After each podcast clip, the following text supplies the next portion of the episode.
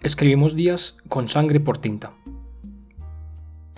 Cada día es el aniversario de una ausencia en este pueblo. El candidato que no llegó a presidente. La madre secuestrada que no volvió a la libertad. El humorista que no ríe nunca más.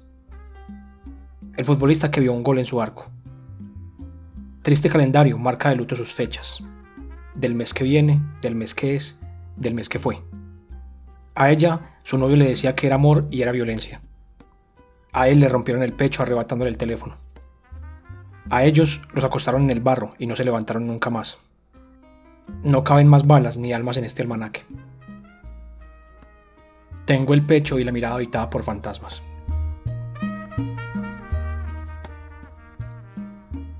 Texto de Juan Mosquera Restrepo.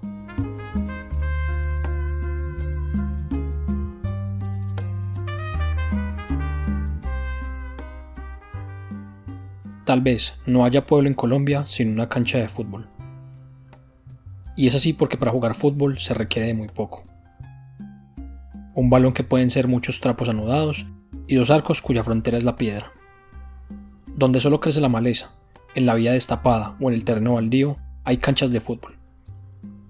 Un pueblo se funda cuando unos cuantos se juntan para patear un balón, no importa si tiene iglesia o escuela o puesto de salud. Tras la primera piedra, la del arco, los obreros jugaron fútbol en las horas de descanso. Allí donde algo fue construido, existió primero una cancha de fútbol. La matanza más grande de los paramilitares en Colombia ocurrió en una de ellas. En febrero del 2000, al menos 450 hombres bajo el mando de Jorge 40 masacraron a medio pueblo en el Salado. Pasó también en mayo de 1998, en la cancha del Campín de Barranca Bermeja, al tiempo que en una de Mapiripán enfilaban campesinos para degollarlos. Un año antes, en la de Bijao de Cacarica Chocó, los paramilitares y el Ejército Nacional jugaron un partido amistoso con la cabeza del campesino Marino López. Dos años después, en la cancha de la mesa, César anunciaron su entrada al corregimiento. Sobre la primera piedra, la del arco, amarraron y torturaron a los que llamaban infractores. Allí donde algo fue construido también se fundó el terror. En San José Apartado, en Puerto Asís, en Tumaco, en Aguachica, en Agua Clara y en fin, en cualquier pueblo con una cancha de fútbol. Duque ha prometido un estadio en Samaniego, donde días atrás hubo una masacre. Es la promesa de una nueva primera piedra.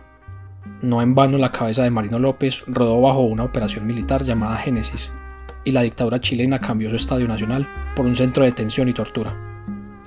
No hay dominación sin destierro. No se puede instaurar el terror sin aniquilar toda imaginación. Texto de Liz Lemon.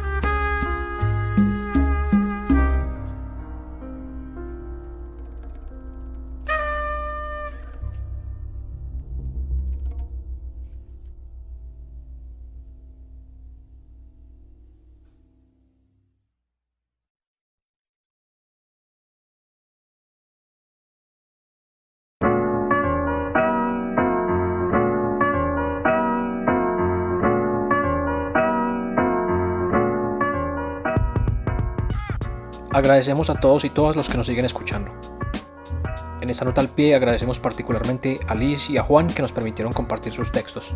Si quieren seguirlos pueden encontrarlos en Instagram como arroba cucharita de palo y arroba Juan Mosquera Restrepo. También recuerden nuestras redes sociales. En Facebook estamos como Diario de Campo y en Instagram como arroba diario de guion bajo campo. Allí podrán encontrar los enlaces para reproducir nuestros capítulos en plataformas como Spotify, Anchor, Google Podcast, Apple Podcast, entre otras. Si les gustó esta nota al pie, agradecemos que puedan compartirla. Nos estaremos encontrando en nuestro próximo capítulo de Diario de Campo.